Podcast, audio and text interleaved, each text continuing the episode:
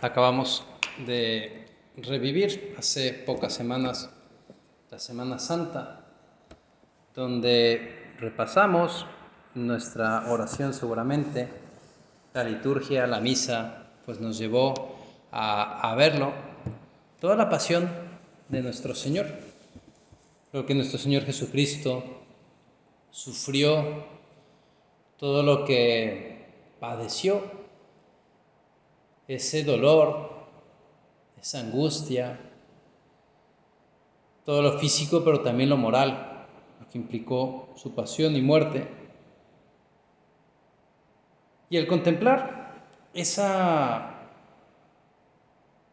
esa parte, esa parte de la vida de nuestro Señor, puede venirnos a la cabeza y al corazón una pregunta. ¿Qué sentido tiene todo aquello? ¿Por qué? ¿Por qué nuestro Señor padeció, sufrió, cargó con la cruz, se dejó clavar las manos y los pies, se dejó abofetear, escupir, maltratar, se dejó matar? ¿Por qué? ¿Por qué lo hizo? Si lo vemos con los ojos de los hombres, aquello no tiene razón de ser. No hay un motivo capaz de, de responder a, a esas preguntas. Pero la respuesta es una, y solo seremos capaces de verla si la vemos a la luz de la fe. Y es que aquello, aquel sufrimiento de Cristo, fue un sufrimiento por amor. ¿Por qué lo hizo? Por amor. Porque te quiere. Porque te ama. Te ama con locura. No puede vivir sin ti. Y fue capaz de entregarse por ti.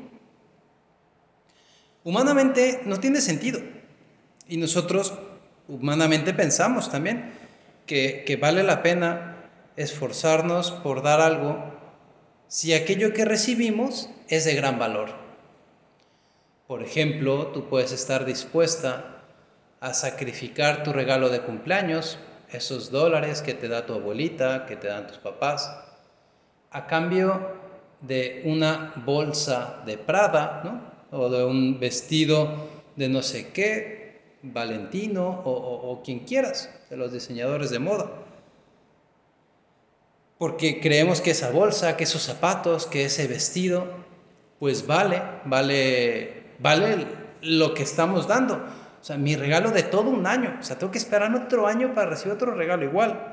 Y es más, quizá tengas que juntar tu Navidad y tu regalo de cumpleaños para comprarte un artículo de esos. Pensamos que vale la pena esforzarnos por algo si aquello que recibimos es de gran valor, y lo vemos también con la figura.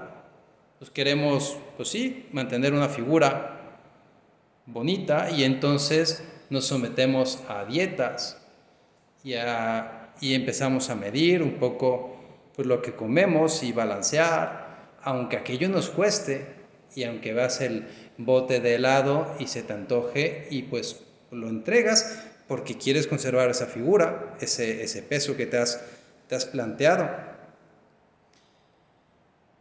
En los logros deportivos quieres ganar una medalla y entonces te esfuerzas. Quieres ganar el primer lugar en la liga y te esfuerzas y te quedas tarde y entrenas y comes rápido para llegar al entrenamiento y vas ahí con todo el calor, a, ahí debajo del techo de Red Wings Arena, a, a entrenarte, a sufrir y es cansado y acabas molido, molida después de un entrenamiento. Quieres sacar buenas calificaciones y estudias. Gastas tu tiempo, dejas escapar oportunidades de divertirte, series enteras que dejas de ver por estudiar. Porque crees que vale la pena sacar buenas calificaciones, tener logros deportivos, conservar una buena figura. Y lo vemos en las películas, en, las, los libros, pues que, que hay gente que es capaz de dar la vuelta al mundo en busca de su amor, del amor de su vida. Dan la vuelta al mundo por alguien. Y, son capaces de, de enfrentarse a tormentas y a peligros grandes con tal de llegar por esa persona. Por una persona. O sea, ya bajamos de un logro material a una persona. O sea, más bien subimos de categoría ese objetivo. Y tú puedes pensar cuando ves esas películas, o esas series, o, esa, o ese libro, dices, bueno, sí, este hombre es capaz de hacer ese viaje porque esa mujer es la más guapa, porque es la mujer perfecta, es que tiene todos los atributos. Y entonces por eso vale la pena hacer ese viaje tan largo. Y nosotros de repente pues nos vemos en el espejo, bajamos a la realidad, en el espejo de nuestro conocimiento propio. Y vemos que pues ni somos los más guapos, ni, ni somos los mejores deportistas, ni somos los más listos del planeta. Y te puede venir así como un poco de, de bajón el, el decir, pues por mí nadie daría eso, ¿no? O sea, por mí nadie daría, daría la vuelta al mundo. Yo no podré jamás atraer la atención de nadie, ni, ni siquiera de un mosquito, ¿no? Para que me pique, ¿no? O sea, no, no atraigo la atención de nadie. Pero volvemos a lo que dijimos al inicio de la meditación. Dios ya lo hizo por ti. Dios ya se fijó en ti. Dios se entregó por ti. Y es bueno que nosotros lo recordemos con frecuencia. Que todo eso lo ha hecho Dios por ti. O sea, si eres capaz de atraer la mirada de alguien. Y no de cualquier pelafustán, sino la mirada de Dios, del Hijo de Dios. Y es cierto que a lo mejor no eres ni la más guapa, ni eres la más lista, ni eres la más rápida en el atletismo, ni, la mejor anotadora en el básquet, en el fútbol o en el boli. A lo mejor no eres la mejor deportista. Sin embargo, Dios se fijó en ti. Él te miró con sus ojos y te eligió y dijo, yo a ti te quiero.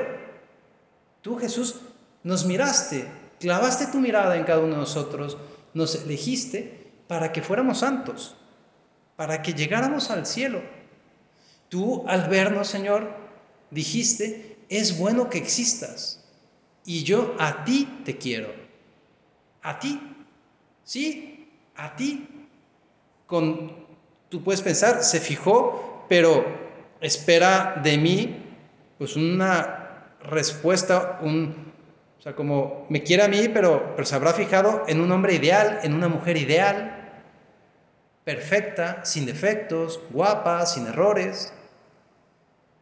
Dios no contaba con mis debilidades ni con mis miserias, podríamos pensar.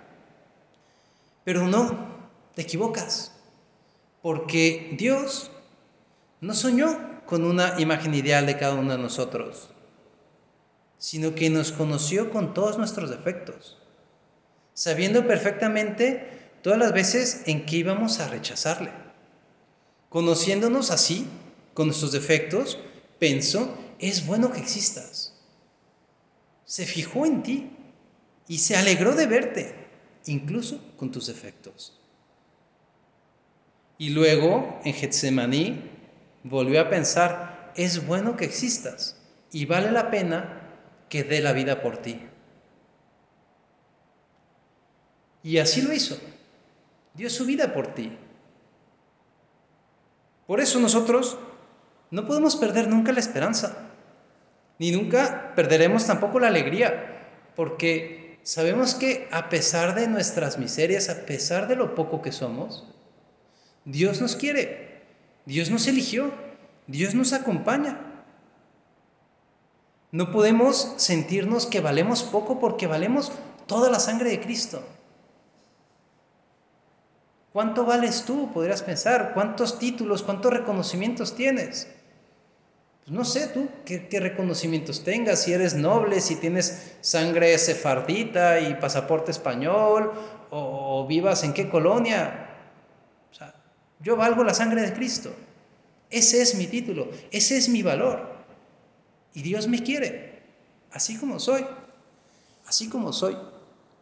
Hace unos días estaba haciendo un poco de deporte y escuché una canción que en realidad la canción fue lo que, lo que me dio el tema de la meditación, porque lo he estado pensando. Ya te he contado algunas veces cómo pues me gusta escuchar música y me gusta seguir un consejo que nos daba San José María, de cantar a lo divino, escuchar esas canciones pero dirigidas a Dios, o más bien de Dios dirigidas a nosotros.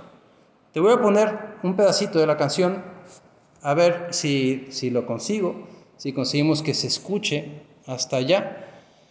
Y ahorita vamos a platicar un poco de, de lo que dice ahí.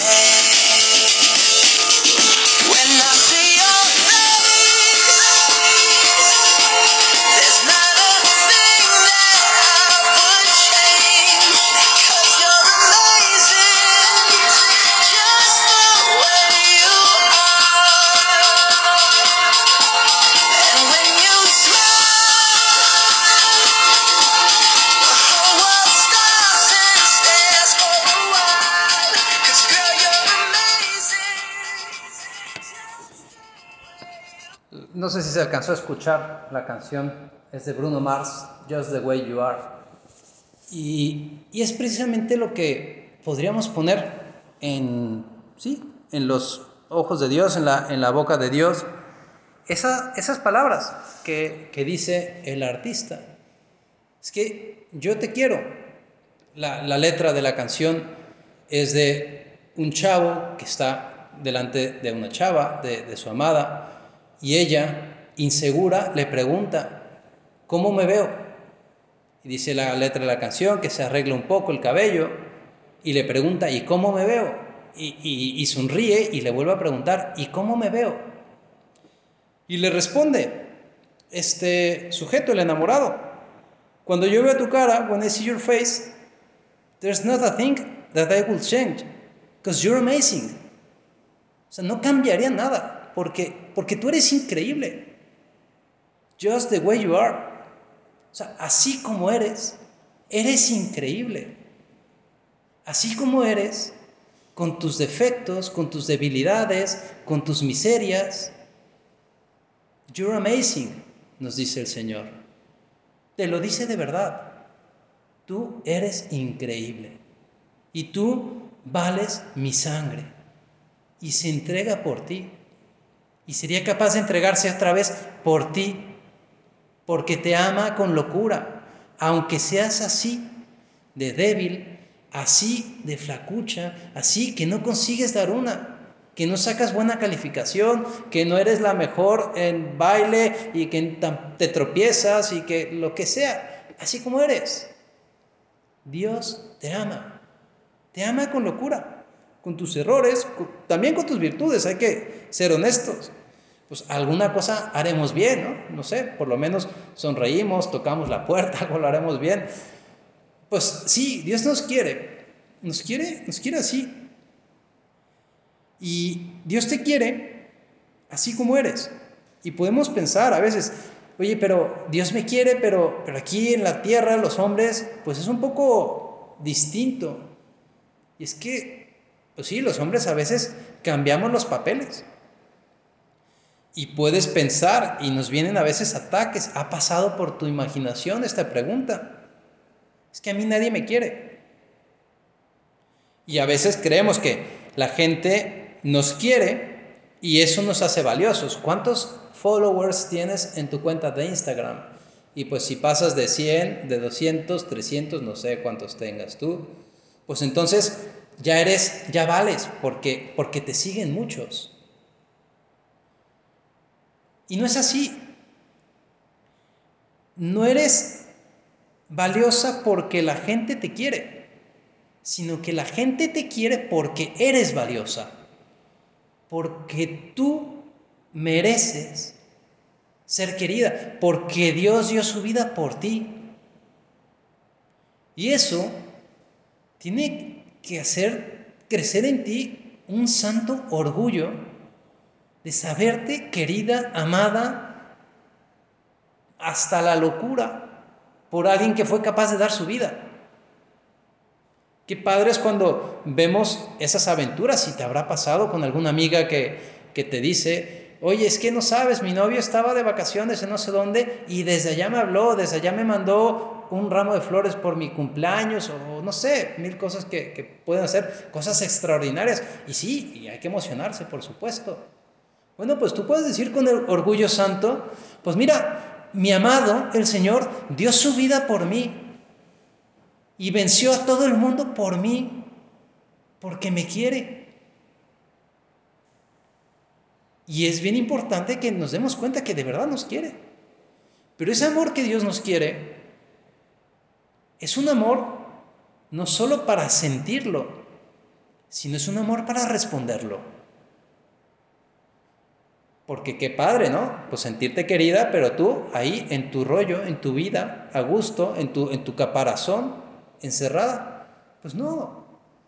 Ese amor nos, nos interpele, nos invita a responderle, a responderle a Cristo, a responderte a ti, Señor. Todo eso que tú hiciste por nosotros. Y ese es el reto de la vida cristiana. Responder a Dios con amor, el amor que Él nos tiene. Y, y piensa ahorita, en este tiempo, que nos ha cambiado a todos la vida. ¿Tú qué estás haciendo para demostrarle a Dios que lo quieres? Ahí en tu casa, ahí donde estás, en medio de la monotonía de tu familia, de tu casa, de tu cuarto, ¿cómo le estás demostrando a Dios que lo quieres? ¿Cómo le estás devolviendo ese amor que Él te tiene? Dice el dicho que amor con amor se paga. Pues vamos a pedirle al Señor que nos dé luces para, para responderle a ese amor, ese amor que Él nos tiene. Me da mucha risa ahí en la casa, eh, enfrente de la casa, no voy a decir exactamente dónde, porque muchas saben dónde está mi casa. Y hay una, de las familias vecinas, tiene una hija que tiene más o menos pues, 18 o 20 años, no sé, está en los primeros años de la carrera. Y pues en estos días me ha tocado verla varias veces, que se sale a la calle, abre la cajuela de su camioneta, se sienta porque llega su novio, se pone en su camioneta ahí delante, también sentado en la cajuela y de lejecitos están ahí platicando a gusto, ¿no? Están ahí pues teniendo su, su visita, ¿no? De, de, de, novios, de lejecitos, guardando, guardando la distancia. Yo creo que sus papás están contentos de que estén separados.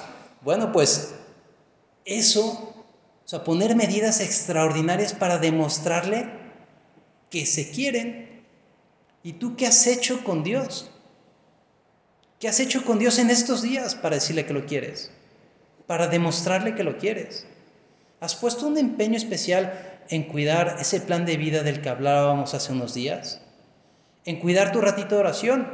Hoy, qué bueno, pues estamos muchos aquí conectados. Somos más o menos los mismos de la semana pasada. O sea, ya se ve que no hicieron caso de esa invitación a invitar más gente. Son las, las pantallas que estoy viendo ahí delante. Pues, ¿qué has hecho para demostrarle a Dios que lo quieres? Es bueno que nos lo preguntemos. Y la respuesta, pues solo la vas a encontrar tú, en tu corazón, porque no hay respuestas hechas en el amor. En el amor, pues hay que dejar, echar a volar el corazón y demostrar que quieres, incluso haciendo locuras, si hiciera falta Locuras, por supuesto, que no pongan en riesgo nada, ¿no? Ni tu vida, ni nada. No es falta de que te lances de la puerta, de la azotea de tu casa a la iglesia. No, por supuesto que no. Pero, pero, ¿qué vas a hacer? ¿Cómo le vas a mostrar a Dios que lo quieres? Pues hacer una locura de vez en cuando está padre. Un poquito de adrenalina también. Yo creo que nos viene muy bien para salir de la monotonía. ¿Cómo le vas a demostrar a Dios que, que lo quieres? Porque acuérdate, Él te quiere. Y te quiere un montón. ¿Cómo le vas a responder tú a Dios ese amor? En este tiempo concreto. Y ese amor que Dios te tiene, no lo olvides, porque eso te, te da cuerda para toda la vida. En todo momento de tu vida, no puedes tener miedo a nada porque Dios te quiere, porque Dios está contigo. Y Él vino, y lo leeremos en el Evangelio de la Misa de mañana, vino para hacer la luz, para ser luz que ilumina tu camino. Y con Dios nada te falta. Vamos a escuchar la palabra de Dios, a estar con Él, para que no nos falte esa luz y que podamos vivir una vida de enamorados, enamorados de Dios. Pide la ayuda a María, la Virgen María. Ella fue una mujer enamorada, una mujer enamorada de Dios. Ella había entregado su vida, había decidido ser virgen por amor a Dios. Y ese amor el Señor lo pagó dándole la oportunidad y el gozo de ser la madre de Dios. Pídele a nuestra madre que te ayude a responder ese amor. Amor con amor se paga. A tener ese amor para responderle a Dios. Ya hablaremos la siguiente semana de la Virgen María. Estamos en el mes de mayo. Espero que estés rezando con mucho cariño las oraciones a la Virgen. Ya hablaremos para profundizar un poquito en eso. Mientras tanto, pídele a la Virgen esa capacidad, esa fuerza para responder el amor que Dios te tiene.